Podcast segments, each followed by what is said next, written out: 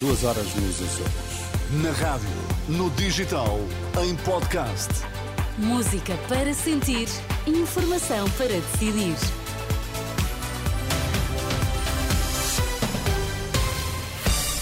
Notícias na Renascença destaques a esta hora. A Anacom vai lançar um estudo sobre os preços das telecomunicações. Os trabalhadores dos bares dos comboios da CP voltam hoje à greve por tempo indeterminado. A Anacom vai lançar um estudo nacional sobre os preços das telecomunicações e espera ter os primeiros resultados já no próximo ano. Ao programa Dúvidas Públicas da Renascença, a presidente da Autoridade Nacional de Comunicações, Sandra Maximiano, afirma que o regulador precisa de informação detalhada para agir, porque não se conhecem os preços praticados no país. Perceber se, por exemplo, estes preços são mais altos no interior ou nas grandes cidades, não apenas porque temos mais oferta nos grandes centros urbanos, mas porque, por exemplo, pessoas vá lá com uma menor educação formal, um, de meios mais rurais, têm menor ou maior capacidade negocial Portanto, nós não Para além de que é possível combinar uma série de fatores dos vários pacotes que dá depois um preço diferente que às vezes é difícil de calcular. Sim, não é? sim é muito uh, difícil. E esta informação, por muito que os operadores saibam, não nos é uh, facultada. Fornecida. A este ponto de detalhe, não sabemos. Tem uma uh, expectativa de, de, de, ter os primeiros resultados, digamos, fiáveis ainda este não, ano? Ainda, ainda? Não acredito que este ano ainda, mas, mas espero que seja algo para o próximo ano que ter resultados. A presidente da Anacom garante ainda que será analisada a última atualização de preços da MEL, que anunciou a alteração sem comunicar os novos valores aos clientes. São declarações de Sandra Maximiano aos jornalistas Sandra Afonso e Arsénio Reis no programa Dúvidas Públicas, que pode ouvir na íntegra ao meio-dia aqui na Renascença e que fica também disponível em rr.pt. A líder do PAN acusa a iniciativa liberal de viver numa ilusão e de ser incoerente por defender em simultâneo a energia nuclear e medidas para combater a seca.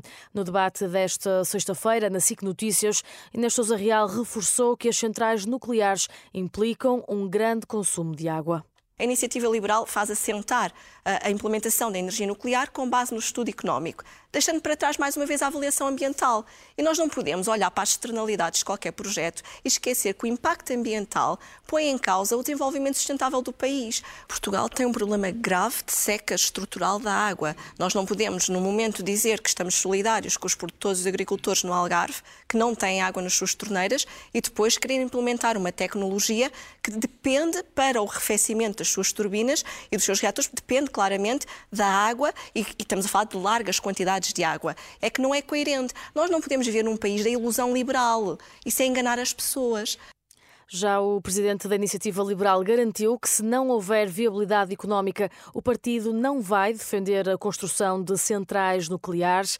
Ainda assim, Rui Rocha alertou para a necessidade de Portugal ter outras fontes energéticas que complementem a produção da energia verde. Aquilo que nós dizemos sobre a energia nuclear é o seguinte: não excluímos essa possibilidade, mas há um problema de viabilidade económica em Portugal. E, portanto, se se chegar à conclusão de que é viável economicamente, nós não temos nenhum problema que seja energia nuclear. Se se chegar a uma conclusão de que não há viabilidade económica, precisamos de outra fonte de base, que pode ser e é o gás. É esta a visão da iniciativa liberal. Mas precisamos sempre de uma energia de base. Porquê? Porque as energias limpas, há momentos em que não estão disponíveis e, portanto, é preciso ter sempre uma fonte de energia de base que garanta que não há intermitências no abastecimento energético. Excertos do debate desta sexta-feira entre o PAN e a Iniciativa Liberal. Quanto ao impasse nos Açores, nenhum dos partidos fechou a porta à viabilização de um governo PSD-CDS. Começa hoje nova greve dos trabalhadores dos bares dos comboios da CP, uma paralisação por tempo indeterminado e que surge depois da empresa ter renovado o contrato de concessão a privados e não ter integrado os trabalhadores nos seus quadros.